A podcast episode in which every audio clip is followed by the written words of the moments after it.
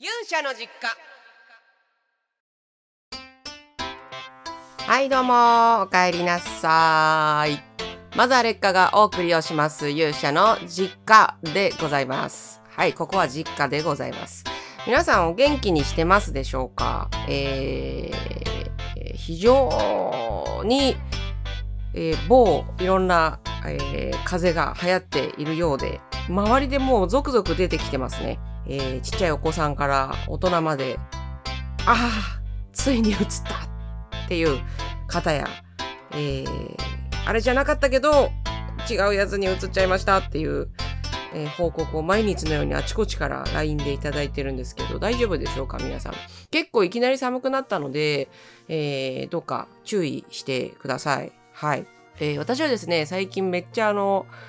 いい感じに制作モードに入ってるんですけど、えー、制作モードに入って曲を作りながらも、子供のなんか学校がですね、えー、ちょっとなんか変わってて2期生で前期後期生なんですね。なんで秋休みがあるんですよ。秋休みがあるので、えー、ちょっと一区切りみたいな感じで10月頭で、えー、終業式もあってその終業式の直前に授業参観とかもあって一応授業参観もうち行ってきたんですけどまあなんか面白いのが授業参観って、えー、小学1年生がなんかピークかなと思うんですけど、小学1年生の時の人数たるやすごいんですよ。お母さんお父さんの参加率が超高くって、もう、ゾロゾロゾロみたいな。で、お母さん同士も、あ、どうもどうもみんないるわね、みたいな感じなんですけど、小学6年生の授業参観の閑散たる、えー、感じはすごい面白くてですね。もうなんか去年一昨年ぐらいからそんな雰囲気を感じてたんですけど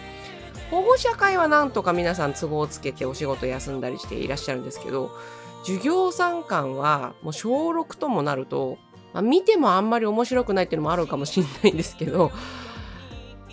誰もいないんですね。基本誰もいない。うちなんかしつこく小6だけどあの上の子も下の子も両方両方見て帰るんですけど上の子の方の教室は行くとクラス全員の生徒がまず振り返って、あ、珍しいみたいな。あ、珍しい、あそこ母ちゃん来てるぜみたいなところから始まって、えー、なんかあんまり見てると息子にすっごい申し訳ないような気持ちになるので、もういたたまれなくなって私が出てくるっていうのの毎回繰り返しなんですけど、えー、息子の方はなので、あの、超、もう、ほんとすいませんみたいな感じで廊下の方からこう隙間から様子を見てで何やってるかよくわかんないので、えー、やっぱりよくわかんないと思って帰るっていう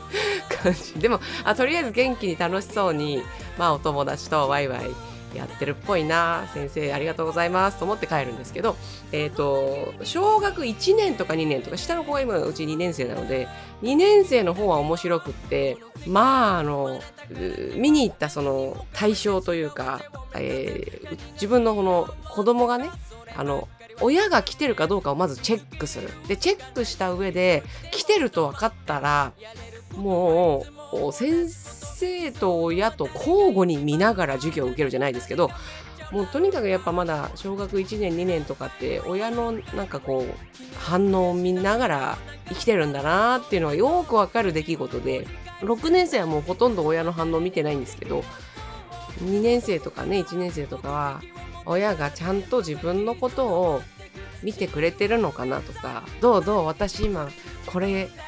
えー、やってるけど見てるっていうのを日々やってるんだなっていうのをすごく感じて帰ってきました。いやー面白いなと思って。はい。そんなわけでマザーも日々あのマザー修行もしつつのえー、いろんなことがこう繰り広げられている毎日なんですけど、えー、そんな毎日の中でですね最近は、えー、曲も作りながら曲作りをしながら、えいろんなものを吸収したり、え自分ではないなんかこう誰かが作った音楽を聴いたり作品を見たりっていうのすごい大事かなと思ってるんですけど私実は、えー、もともとですね実はですけどまあとっくにも知ってる人は知ってると思うんですけどえー、もともと私、ミュージカルにすっごい、えー、憧れていまして、それあんまり言ったことなかったか言ったことあるか忘れちゃったんですけど、えっ、ー、とね、中学生の頃、多分中2か中3の時に当時通ってた中学校で、えー、みんなでミュージカルを見に行きましょうっていう日があって、その時はミス・サイゴンを見に行ったんですよ。覚えてます。で、えー、あの、本田美奈子さんがダブル主演でやられていた市村正親さんとかも出ている、えー、ミス・サイゴンっていう、もうロングランの、えー、ミュージカルがあったんですけど、これの中で、確かね、私たちが見に行ったのは本田美奈子さんじゃない方が主演の日だったんですけど、素晴らしくて、もう結構中2中3だったので、その時、えー、私も。友達の中にはちょっとこう、車に構えたような感じで、えー、全然ちょっと面白くないよね。何ミュージカルって。みたいな感じの、ちょっとイケてるグループの子たちとか、えなんかもう全然寝てるし眠いしみたいな子たちもいたんですけど私がもう超ハマっちゃって当時全然だ多分だから中2中3だからもうね友達はもう、えー、ちょっとこうクラブミュージックとかそういうのにもハマってハマり始めてなんかヒップホップとかあの R&B とかとかってわわわってなってる中でそれも好きなんですけどそれも大好きだったんですけど同じぐらいこのミュージカルっていう手法と表現力にもう打ちのめされてしまって私その日覚えてるんですけど CD も買って帰るんですね。いただいていた親からいただいてたお小遣いでミス・サイゴンの CD も買って帰ってその日から毎日そのあのオールナンバーあの女性の歌だけじゃなくて男性のも含めて全部練習をし始めるんですけど一人で。それぐらいハマってで、えー、突然親に言い始めたのが私中学校を辞めたいと。中学校はね今よく考えたら辞めれるもんじゃないんですけど義務教育だから。私中学校を辞めてミュージカルに出る人になるためにそういう学校に行きたいって言い出すんですよ。これ、半年間ぐらい言い続けて親も相当困ったと思うんですけどまああのしつこく言い続けてであのかなりこう忍耐強く親に諭されてとりあえずやめとけってとりあえず学校は出ようみたいな感じであの落ち着か落ち着けって言って言われたんですけど もう当時の私のちょっとつ盲信プリっつったらすごくっていやもう絶対私ミュージカル出る人になるからなりたいからもうあのこんなことしてる場合じゃない学校で科学の授業とか物理とかも本当にあのなんで私はこの今のこの時間をこれに使わなきゃいけないのか全然わからないから説明してくれって言って親にレポート書いて持ってってあの私にこれを説明してくれと。こういう授業を今私がねここで受けなきゃいけない理由を教えてくれということをしつこく私親に食ってかかって結局ダメで、えー、討ち死にしてえー、勉強しようみたいな感じになっていくんですけど、本当にミュージカルに憧れちゃったのは、あのミス・サイゴンの、なんでしょうね、あの、歌いながら表現して人を泣かせてくるって。私ずっと泣いてたんですけど、見ながら。もう泣いちゃって、私全然ね、話は多分ね、その頃ね、あまり最後まで理解できてなくて、うんと、なんかわかんないけど、なんかアメリカっぽい軍隊の人たちがいっぱいいて、なんかわかんないけど、ちょっとボロい格好の女の人たちがいて、で、なんかちょっとわかんないけど恋してるっぽくて、で、最終的になんかわかんないけど自分の子供がいて、で、その子供を守るために、私、私は命をあげるよ、みたいな感じになって、お、何わかんない、わかんないけど感動するみたいな。結構それぐらいの理解力でも感動したんですよ。それぐらいの理解力で感動するのすごくないですか？逆にミュージカルって。全然話理解してないですよ、今思うと。今言ったぐらいの話のストーリーの理解力で感動して私泣いてるわけですよ。まあまあ私あの何を見ても泣くっていう特技もあるのでそんなでも自分の特性も分かっていながらその当時見たいろんなエンタメとかいろんなアートとかいろんな表現形態の中でも最も感動したのがミス・サイゴンのミュージカルだったわけですね。なので私は実はですね、えー、その頃からなんですけどその後もミュージカルっていうものはねしつこく追っかけてるんですよ。でちょっとここ67年ぐらい全然どっか見に行ったりできてないんですけど、えー、多分ですね20代の時もだし、子供産むぐらいまでかな子供産んでからちょっと全然行けてないんですけどあのアメリカのニューヨークに行ってブロードウェイとかオフブロードウェイブロードウェイにはまだ上がれてないけどっていう演目とかもニューヨーク行くたびに見るっていうことを自分にこう許していて、えー、もっともっと喜んでそれをやっていた時期があるんですね。アメリカも多分ね、2年に1回は必ず行くみたいな感じで、で、行ったら必ず見るみたいな感じでやってたんですけど、そんなことも最近できないじゃないですか。子供連れてニューヨークとか絶対行きたくないし、もう飛行機乗りたくないし。っていうことで、あの、一人で行くわけにもいかないしっていうので、全然もうここ10年以上かそしたら行ってないんですね。で、アメリカ行かなくても日本で見れるじゃんっていうのがあるので、まあ、行けばいいんですけども、でもやっぱりアメリカでしか見れない演目とか見れない役者さんとかもいるので、わあ、行きたいななんて思っていたら、最近娘が、えっ、ー、と、私と一緒に好きになってくれたのが、イディナ・メンゼルがすごい好きなんですよ。えー、イディナ・メンゼルは、かの有名なエルサ役のね、えー、声優さん。でエルサの「あのアナ雪」の歌を歌ってる声優じゃないですね。あの方は元役者で、もともとその役者なんですけどそのブロードウェイの役者さんでそもそももっと言えば多分歌手になりたくて、えー、シンガーソングライター的なことで曲もずっと10代の時から書いてるし自分で。オリジナル曲を。で、えー、っていうねイディナ・メンゼルさんという方がいらっしゃるんですけどその方のドキュメンタリー番組があったんですよ。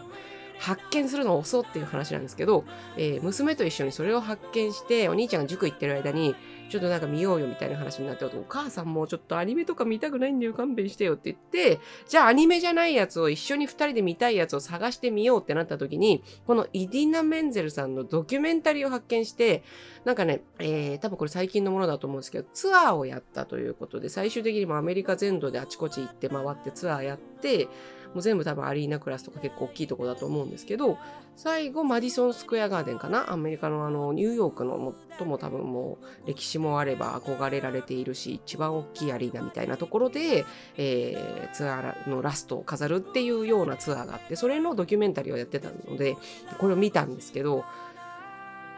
これを見たらねもういろいろ思い出しちゃってそのミュージカルのこととか。あのイディナ・メンゼルさんがもともとミュージカルの「レント」とかえーと、あと「ウィキッド」に出ていたっていうこともあってそのくだりのあの曲のこととかその出てた頃のこととかリハーサルのこととかも出てくるしドキュメンタリーでね。であとそもそもそのミュージカルに出るまでの間にもうずっと実はもう8歳9歳の頃からイディナさんは歌が好きで、えー、アニーのオーディションとかも受けてみたいっていうぐらいもう人前に出てそういうところで歌いたくってっていう夢があって。でも本当になかなかそのイディナさんもその機会がつかめなくって多分10代の頃とかは高校生の時とかもずっと結婚式場で歌ってたんですって。多分その結婚式を華やかにするために雇ってもらって、えー、何曲っていう風に決めて有名な曲を多分カバーで歌うみたいなスタイルだと思うんですけどもう夜な夜なというか毎週のようにそういうことをアルバイトでしてたのよみたいないやでもそれもすごい高校生だなと思うんですけどでもその後に本当に紆余曲折あってもういい時ばっかりでもないし最初に出したイリナさんのそのやっぱ歌もねすっごい上手だからあの幸運なことに一回多分ねあのでデビューをしてるみたいなんですよ。アメリカのちょっとよくわからないんですけど、その多分、うんとメジャーレーベルから、えー、アルバムを出しました。で、えー、アルバムの出した記念のイベントをしたっていう時に、お客さん、そのファンの方が2人しか来なかったんですで、あんまりこう、成功したとは言えない結果になって、そのアルバム自体が。結局だからその出しっぱでもうその続かなかったのよ。その後は契約も残らなかったし、もう何もなくなったからでそのオーディションとかにも通って結局ミュージカルの方でずっとやっていくっていう時期があるわけですよね。で多分ミュージカルの方で頑張ってやっていった結果そちらの方で、えー、アカデミーで賞をもらったりとかっていうのでどんどんこう実績を重ねていくわけなんですけどそのイディナさんの、えー、出ていたレントとかも私も昔見に行ったことがあるのですごいそのレントもねレントもすごいドラマがあるんですよ。このレントの話はレントの話でえ、独立して、え、ネットフリックスの方でドキュメンタリーというかあのドキュメンタリーじゃないや、えーと、実話を元にした映画があるので気になる方はぜひ見てほしいと思うんですけどこのレントもねその売れないアーティストとかシンガーソングライターとか劇作家脚本家作曲家とかを、えー、集めた、えー、お話なんですけどこのレントをそもそも作ったその脚本書いて曲全部書いてってした人がちょっとこう悲しい亡くなり方をしてるわけですね。でこのレントを書いたその劇作家作曲家ラーソンさんは、えー、自分のそのレントがもうたくさんの人から拍手をもらえる結果になったっすごい賞を取ったりとか、もうロングランになったっていう結果を見ないで亡くなっちゃってるわけなんですよ。もうそういうのとかも、イーディナさんがそれを思い出して、えー、ちょっとこう語る部分とかも入ってるんですけど、それももう私も一緒になって思い出しちゃって、うーんとそんな、本当にもうこの、うん、なんだろうな、光が当たる部分だけじゃないぞな、ないぞなってなんだ、何語だ。あの、光が当たる部分は、記録にも残っていくし、えー、ものすごくいろんな人の目に触れるんですけどそうじゃないところですごい葛藤しながら一りぼっちで孤独もあの困難も困窮も感じながら作り続けた人もやっぱりたくさんいるしでもそんな人が作った作品が結果的にものすごいたくさんの人の心を震わせたり感動させたりしてきたことがあるんだっていうことがすっごい私は感動してもうそうまた思い出して感動しちゃうのでレントの曲ってねやっぱりちょっとねどっかねキャッチーじゃない曲もあったりとか難しい曲もあったり観念的なのもあったり、なんかすごいなんか書いてる人の葛藤が見えてくるし 辛いみたいな曲もあったりするんですけどそういうのも含めてうわーやっぱミュージカルすげーってなんかいいなっていうふうに思っちゃうんですけどね。はい、そんなのもありながらこのイディナ・メンゼルさんのドキュメンタリーは、えー、これ、すごいなと思ったのはイディナさん全部さらけ出してるのでツアーやりながらなんと不妊治療をされてたっぽいんですね。多分今40代後半だと思うんですけど多分今ステップファミリーで自分の最初の結婚の息子さんがいて小学生とかでその息子さん育てながらその息子さんの義理の父やってくれてる自分のパートナーがいてでそのパートナーの希望もあって新しいあのネクストベイビー次の自分の子供が欲しいっていう気持ちがあって今不妊治療もしながらツアーやってるんですよっていうのも見せてくれるんですけどえー、ちょっと信じられないんだけどって私は見ていて思っちゃうぐらい大変そうで。やったことないので私はその大変さを想像するしかないんですけどツアーはやったことあるのでツアーの大変さはなんとなく想像できるんですけど不妊治療の方はなんかあの検査だけじゃなくてそのホルモン治療と呼ばれるものなので体に注射を打ったりとかものすごい負荷がかかるっぽいんですね。話を聞くと。エイディナさんの様子も見てると。そりゃ気持ちの浮き沈みもあるしちょっとなんかあのその治療のせいなのかどうかはわからないんですけどなんかちょっと大変なあの大変なというかちょっと事件が起きた時にも泣き出しちゃったりするようなシーンもあったりしてあこんなに繊細な部分もさらけ出してくださるんだと思ってそのドキュメンタリーを見たことで私もちょっとびっくりしたんですけど私はすごいあの感動したし、えーと、もう全部ひっくるめてそのショーの表と裏、えー、ツアーのじゃあラストマジソンスクエアガーデン素晴らしい美しい表の舞台と歌とお客さんの歓声があるんですけどその裏でそこに至るまでの間にものすごいやっぱり失敗もあれば過ちもあればハプニングもあればなんかこう悲しいこととかもたくさんあってそれでもそこにたどり着いてその瞬間をみんなに見せてくれたんだっていうのがすっごい私あの感動してしまって。イディナさんすげーっていうところで、えー、終わったんですけどちょっともし興味がある方がいたらすっごい感動するのでなんかねもうしかも時代だなと思うのはやっぱこういうところが家にいながらにして見せてもらえちゃうっていうのはなんてありがたいんだろうってあの子育て中の親からするとすっごいありがたいですね。あのー、本当は行きたいです本当はもうマディソンスクエアガーデンも行きたいし本当はもう行きたいんですけど現地にどうしても行けない行きたいけど行けないって思ってる1位、えー、マザーからしたらもうめちゃくちゃこのドキュメンタリーを見せてくれることだけがもうだけで超ありがたいと思ってもし同じような感じの方がいたら是非ちょっと見てみたらどうかなっていうのは思いました。はい、なんかねそのイリナさんのそのライブのスタイルもすごいいいなって思っちゃったんですけど MC とかもねあの私ほどあのダラダラ喋る感じじゃなくちゃんとお話しされるんですけどすっごい等身大であのあそうだよなってこの人ロックスターじゃないもんなっていうところがまたいいんですよ。うんとロックスターとかもうビヨンセとかそっちのかっこよさとはまた違うんですよ。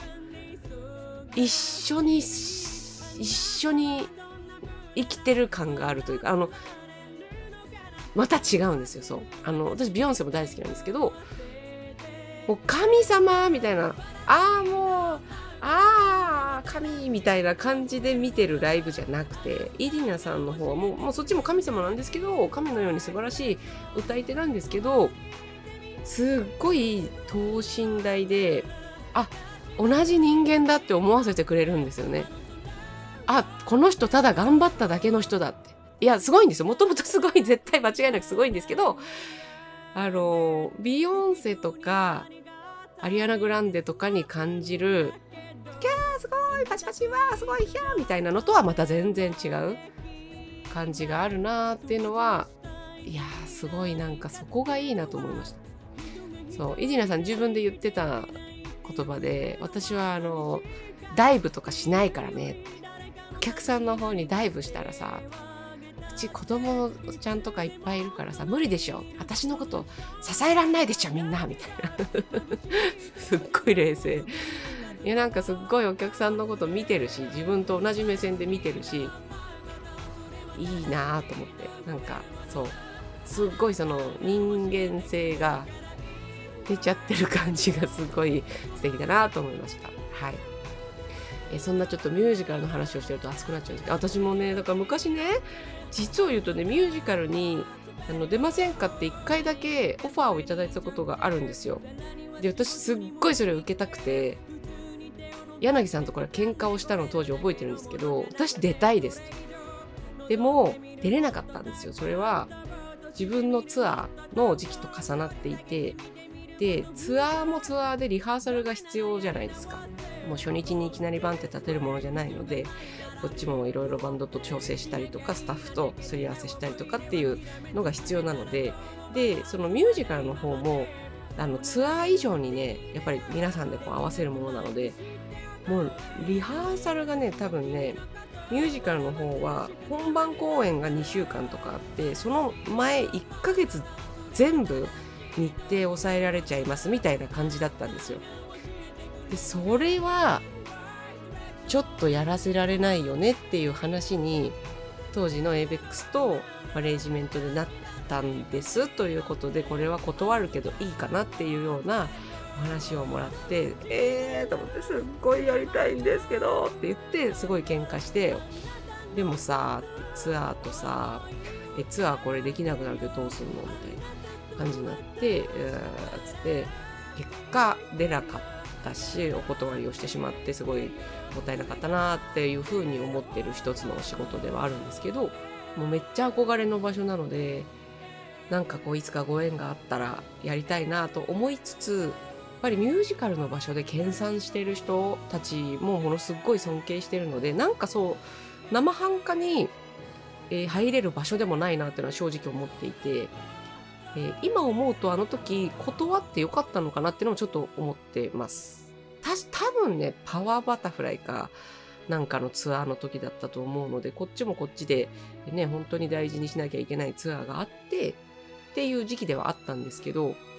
いや、あの、ミュージカルはミュージカルで、ものすごいモンスタークラスの才能たちがひしめき合う場所だと私は信じてるので、そこでね、あのーやれる機会があったらそれはぜひ全力でやりたいですけどあの時は多分自分の方のツアーを作んなきゃいけないっていう中でとても片手間にあのどっちもなんてことはできなかったはずなのでいやそれはさすが柳さん断ってくれてよかったかなっていうのははい思いました。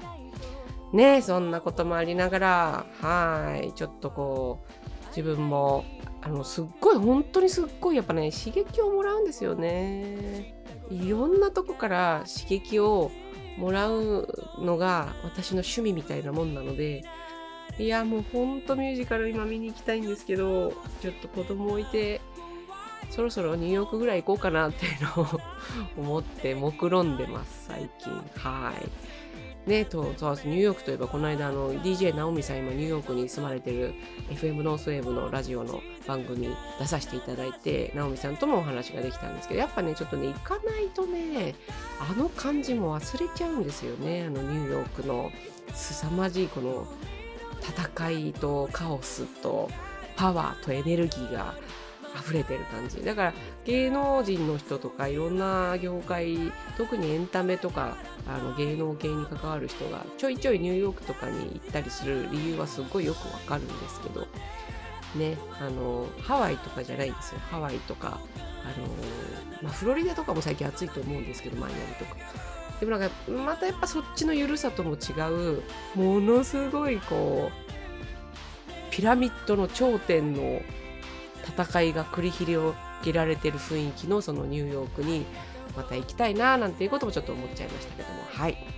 というわけでえーとですねそんなこともお伝えしつつえーと今週は1通だけちょっとメッセージも読んでおこうと思います。えー、っと聞いてよマザー劣化でいただきました。あこれね、旧、旧、えっと、もともとずっと募集しているメッセージの方なんですけど、ちょっともともとのメッセージの方も引き続き募集をしていこうかなと思う節もあるのでね、はい、そちらの方ちょっと今日読んでみたいと思います。聞いてはまずは劣化で、ルイーズさんからいただきました。劣化さん、こんにちは。私は先日5年以上お付き合いしていた彼とお別れしました。お別れした理由もよくわからず、一方的に別れを言われ、最後に話し合う場も設けてもらえずに、バッサリと関係を切られてしまいました。正直苦しくて寂しくて息をするの精一杯でしたがアーバンパイレーツのアルバムを聴いてどうにか生きていけるように元気をもらっています。おそらく現在の私の年齢と発表された時の劣化さの年齢が近く気持ちを代弁していただいているように錯覚してしまいます。まだまだ立ち直るのにも吹っ切れるのにも時間はかかりそうですが前を向こうとした私の小さな一歩を応援してほしくてメッセージを送りました。ルイーズさん頑張れ。ルイーズさん。まだ若いじゃないですか。大丈夫ですよ。あのねでもねこれはね大丈夫なんだけどその時は大丈夫じゃないよね。わかるよ。大丈夫じゃないよそんなの。辛いよ寂しいよ一人ぼっちになったと感じるよね。でもねおばちゃんに言わせてもらうとねあのそっから10年20年経ったおばちゃんから言わせてもらうとねその別れがあったからその後なんかすごいいい出会いがあったりとかその後の自分につながっていくんですよ不思議と。でねなんかねあのもう私もちょっとあんまり言えることないですけどこのこの類の分野の話についてはあんまり私からあの素晴らしいアドバイスはできないんですけどそのルイーズさんがお付き合いをしていた彼と理由は分かんないけどちょっと別れを言われてしまって多分すっごく辛くってもう今多分身を引きちぎられるような思いをされてると思うんですけどこのうんと彼と自分が過ごした時間の輝きって決して消えなくてそれはね10年経っても20年経っても消えないんですよ不思議なことに。それはそれで残してっていいと思うし無理に忘れなくていいと思うしただね意味合いとかね、あのー、その色合いが変わっていくはずなんですよね。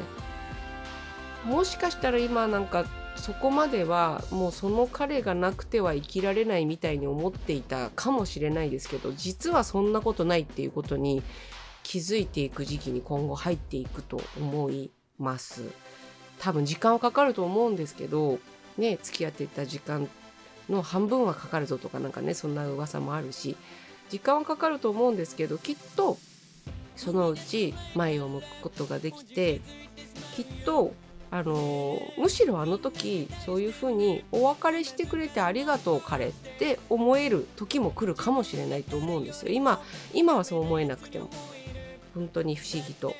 あの私もねありますよ。ありますあります。思い出すとなんかわかんないけどあの別れを告げられて自分が。ですごい辛かったなっていうのは一つや二つじゃないですよ。一つや二つじゃないんですけどでも今私がそれを思い出してなんかまだ辛いかっていうともう全然辛くないどころか 別れ別れさせてくれてありがとうみたいな。そこまでいかなくていいんですけどそんなあの考えにならなくてもいいんですけど時間って本当に優しくって自分を癒してくれる本当あの優しいこうシャワーじゃないですけどものかなと思うのでぜひですねルイーズさんはあんまりこう今思い詰めすぎずにですねぜひ私も私も本当に何回もあります。何回かは絶対覚えてます。そういう時に書いた曲もよく覚えてるんですけど「涙の日」とかも多分そうですよね。あの辺の曲は本当にあのそういうことを感じながら書いた記憶もあるので頑張ってね嘘でもねご飯食べてね嘘でもね寝て起きてね時間あ今日また1日経ったなみたいな。なんかもう別れた日から日にち数えてもいいですよ。ああれからもう10日経ったなと。あもう1ヶ月かと。数えてるうちにねもうなんかあれなんだっけみたいな。ことになる日も来るしなんかねある時突然ねあれ？あれ？私楽になってるけどっていう時も来てるはずなんですよ。それまではねがっつり引きずっちゃってください。その引きずる自分も認めてあげて。OK だから。引きずるもんだから。そりゃそうさ。5年だよ。長いよ。25歳の5年ってどうよ。5分の1よ。やばいっしょ。5分の1だよ。そんなの引きずってちょうだい。十分引きずって。引きずった後に好きにして。そっからは。ということで、えー、今はねあの引きずり月間ということで喜んで引きずっていきましょう。ルイズさんが引きずることを私はもう全然応援したいと思います。で引きずりながらあの嘘でもご飯食べてください。嘘でもあの友達とも遊んでください。はい。というわけで、えー、私もねあの、まマザーなんでやっぱマザーなんでこういうこう大事なメッセージはちゃんと受けてお答えしていきたいなと思うので、えー、旧旧コーナーっていうかねもともとこう募集しているコーナーも引き続き、えー、メッセージの募集はしていきたいかなというふうに思っております。はいというわけで、えー、新テーマの方は素晴らしい人生。そして寝ても覚めてもおはようございます。そして散らかり自慢グランプリの方もお待ちをしております。えー、私劣化のこの後の、えー、っといろんなライブなんですけどもまたちょっと新たに一つ、えー、お教えしたいのが10月の22日草川俊君。